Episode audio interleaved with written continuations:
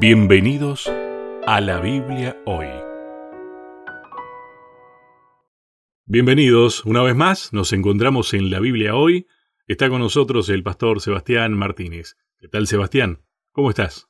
Hola Lucho, un placer saludarte desde Neuquén Capital a la distancia nuevamente en el estudio de la 106.1 Radio Maranata y vuelvo a, explicarle a la gente que nos está mirando en Facebook o en YouTube, estoy viendo al, costadito porque tengo el cartel de Radio Nuevo Tiempo Neuquén. Así que le mandamos un saludo grande a los muchachos de Radio Nuevo Tiempo Neuquén. muchas gracias nuevamente por permitirnos poder disfrutar de otra calidad de sonido de esta manera también, ¿no? Sí, claro. Y, de otro ambiente. Extraño a mis hijos dando vuelta como estábamos en casa, este, pero la realidad es que aquí estamos más, más, más tranquilos, más cómodos y, nos permite concentrarnos en este tema tan importante, ¿no? Hablando de hijos, hijos de la promesa, el título de esta semana, que a mí me pareció fantástico. Bueno, justamente es uno de esos títulos. ¿Te acordás que en uno de los primeros encuentros sobre este tema dijimos, esta serie no es esa serie que tiene tantos títulos llamativos, pero este era uno de los que dijimos, ese es un buen título. Hijos de la promesa, ¿no? Un título que casi que define todo. El gran titulador hubiese aprovechado esto y hubiese hecho este, muchas otras cosas con esto, ¿no? Pero me parece que Hijos de la Promesa ya casi que define el título y la proposición, el tema, el compacto de lo que vamos a decir en este encuentro aquí para Radio Nuevo Tiempo. Y el texto bíblico está en el libro de Mateo, capítulo 28, versículo 20. He aquí yo estoy con vosotros todos los días hasta el fin del mundo. Y uno dice, ¿qué tiene que ver esta promesa de Jesús con hijos de la promesa. ¿no? Y con Abraham. Y con Abraham. Y con el pacto. ¿Qué tiene que ver? Bueno, tiene todo que ver. Tiene todo que ver porque esta promesa que nos hace Jesús, que la extiende Jesús no solo a los judíos, sino a todos los que vienen después de, esa descendencia de, Abraham y que después bueno, se expande a los no hijos directos de Abraham, el caso nuestro, por lo menos el mío, que no soy un descendiente directo de, de algún semita, creo yo, ¿no? Tal vez en el cielo me, me, llega una sorpresa y me dicen, no, sos descendiente por acá y me explican, ¿no? Pero esta promesa que da Jesús, capítulo 28, al final del libro de Mateo, las últimas palabras de Jesús, son unas promesas, son unas palabras que envuelven un sentido realmente muy amplio, ¿no? Porque la promesa hecha a Adán, hecha a Eva, que continúa con Noé, que persigue, que persiste con Abraham, que continúa con David y con otros tantos, Aquí Jesús la está extendiendo, abriendo a todos los que vayan a acercarse a estos discípulos amados de Él, ¿no? Y acá no solo los discípulos gozan de esta promesa, sino que todos aquellos que crean lo que los discípulos, o sea, los discípulos de los discípulos, ahora se convierten también en hijos de esta promesa. Vos sabés que cuando leo este texto, recuerdo lo que hablamos en el encuentro anterior acerca del yo soy. El yo soy significa que yo estoy. Sí. Y en este texto también está claro que yo estoy con vosotros hasta el fin del mundo. Es la misma acción, ¿no? El yo soy habla de, compañía. Es la forma práctica de ser. Claro, y, estar. y fíjate vos, ¿no? Aparte, claramente cuando lo vemos al mismo Jesús hablándole a Abraham, hablándole a Moisés, ¿y cómo te llamas? Yo, yo soy. Después él mismo se encarga de decir yo soy. Cuando él está encarnado, ya en, cuerpo humano, Dios hecho hombre, él mismo dice, yo soy el pan de vida, yo soy el agua, yo soy la puerta, yo soy el camino, yo soy la verdad. O sea, él se encarga de decir, yo soy. Había un predicador que vociferaba durante muchos días en una ciudad determinada, no sé si es real esta historia, yo creería que sí, y he tratado de copiarla, no lo he hecho, pero no me animé, que él se pasaba los días anunciando una serie de, encuentros evangelísticos y él decía, esta noche en un cierto lugar, que era más bien una carpa gigante, vamos a arrancar la hoja de la Biblia que está de más. ¿No? Y la gente decía, ¿cómo este pastor se va a animar a arrancar una hoja? Sí, que por favor, o sea, ¿cómo? A veces he pensado en predicar sobre esto y, y, animarme a arrancar una hoja delante de los hermanos, pero digo, me van a, antes de que lo haga me echan, ¿no? De la iglesia, del púlpito. Y este predicador tomó la Biblia y entre Malaquías y Mateo hay una hojita que se para y dice Nuevo Testamento. Y él arrancó esa hoja. Dijo, esta hoja tiene que desaparecer porque no existe tal cosa como Antiguo y Nuevo Testamento. La Biblia es una. Y realmente esa hoja a veces nos crea una cierta separación entre un pacto y otro pacto, cuando en realidad siempre hablamos del mismo pacto, del mismo vínculo. Dios Padre, nosotros Hijo, vínculo. Y ahí gira todo. Es decir, estamos hablando exactamente de lo mismo, porque, claro, del vamos, venimos hablando de Abraham, venimos hablando y citando Antiguo Testamento prácticamente en todo, ¿no? Y de repente que el texto principal sea del Nuevo Testamento, ya ahí uno dice, ¿qué pasó? Mm. ¿No? Hay algo que tenemos que entender. Y lo que tenemos que entender es esto. Es el mismo pacto. A mí me, me, me llama la atención ¿no? Lo, inteligente que es el enemigo de Dios, que ni lo quiero nombrar. Porque para nombrarlo a veces, al nombrarlo le estamos dando un poco de entidad. Sí. Qué inteligente, ¿no? Porque con las herramientas del lenguaje nos ha enredado un montón de cuestiones del mensaje.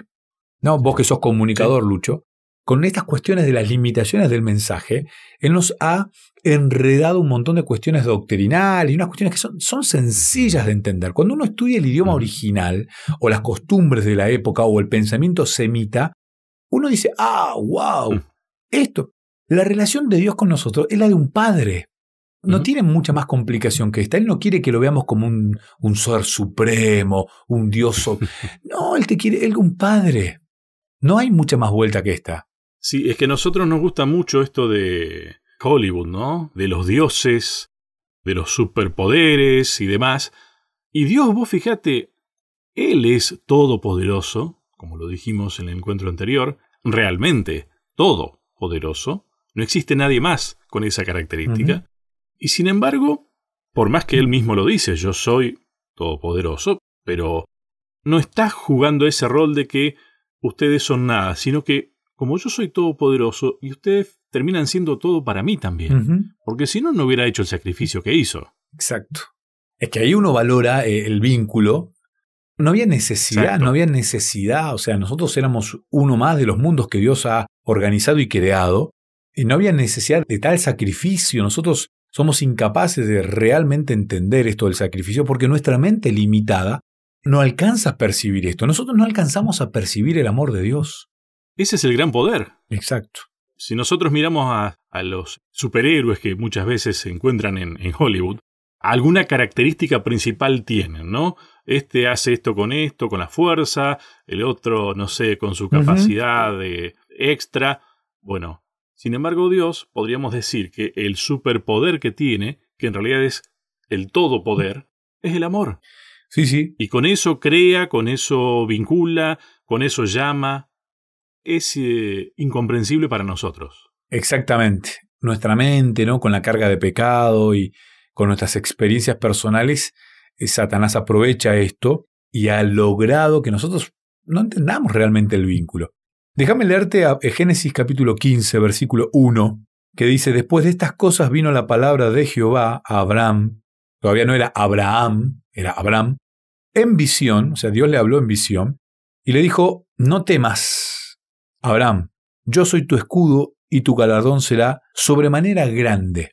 Y acá volvemos a hablar de este protagonista, de este hombre elegido mayor, 99 años, hombre que cuando uno lee las historias, él, estaba preocupado porque él quería que su hijo adoptivo, un hijo que se llamaba Eliezer, que era un mayordomo, la, la Biblia lo, cita, pero que era un hijo que él había adoptado. Claro, como él ya era muy mayor, alguien se tenía que quedar con todo su imperio, con todas sus riquezas, con todo. Y él había elegido a Eliezer porque ya su sobrino Lot se había ido.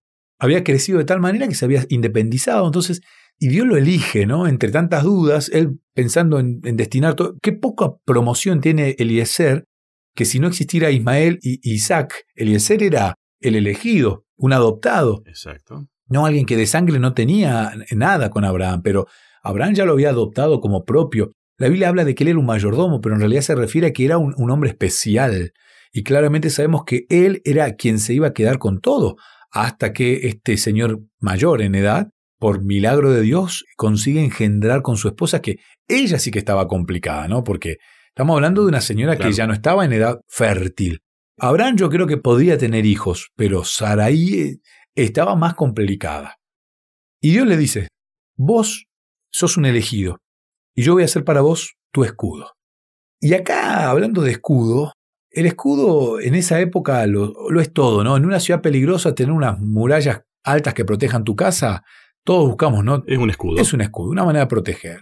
Estar vacunados en una época de pandemia, de alguna manera es, es un escudo. O sea, el, el, escudo, este sustantivo que en realidad tiene que ver con un adjetivo, con la acción de cubrir.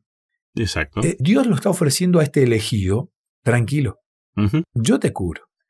Cuando nosotros uh -huh. entendemos esto y vivimos la vida de esta manera, con él, yo soy hijo de Dios y aparentemente me faltan cuestiones que siempre son materiales, ¿eh? Siempre son cuestiones materiales que sí. no alcanzo con el dinero para esto, que me falta dinero para aquello, que no tengo para esta cuota. Y Dios te dice, tranquilo, vos sos un hijo, yo tengo una promesa, y en Cristo... Yo te cubro. Yo te cubro. Yo te cubro. Esto es como el cheque, el sí. cheque en descubierto, ¿no? Lo mismo. En nuestra economía sí, no entra sí. este concepto, pero en la economía de Dios sí. Yo te cubro, dice Dios, soy tu escudo. Vos es que anoté estos dos textos, el primero que citaste de Mateo 28 y también este de Génesis 15. Y traté de encontrar a ver qué paralelismo hay entre estos, ¿no? Por esta idea de la seguridad, del escudo. Uh -huh. Bueno, he aquí yo estoy con vosotros hasta el fin del mundo. En Isaías 25.8 también hay una expresión que es uno de los primeros que se cita allí en nuestra lección que estamos este, recorriendo. Uh -huh. Termina diciendo porque Jehová lo ha dicho. ¿No? Y después anoté en, el, en este orden esto que decías recién de ser escudo y galardón. Y me parece que ahí, en el centro, porque Jehová lo ha dicho, porque el yo soy lo haya dicho, ese es nuestro escudo. Nuestra mayor garantía de todo, ¿no? Totalmente. Y esa misma palabra es la que nos permite, a través de la fe, por supuesto, ¿no? Pero es la misma que nos permite tomarnos de esa promesa de que yo estoy con vosotros hasta el fin del mundo.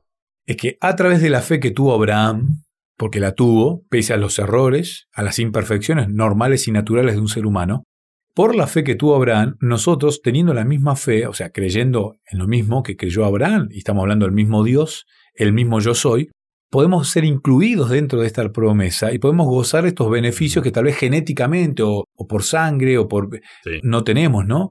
Pero Dios nos termina abriendo la invitación para todos, inclusive aquellos que no somos circuncidados, digamos, al nacer, que no somos judíos, y nos está haciendo un ofrecimiento tan grato, ¿no? Porque Pablo se encarga de aclararte bien este punto y es que en Cristo fueron abiertas bien. las puertas para todos aquellos que quieran ser hijos de la promesa. Tema que me parece que podemos ya empezar a hablar en el próximo bloque. Dale. Una pausa, ya seguimos.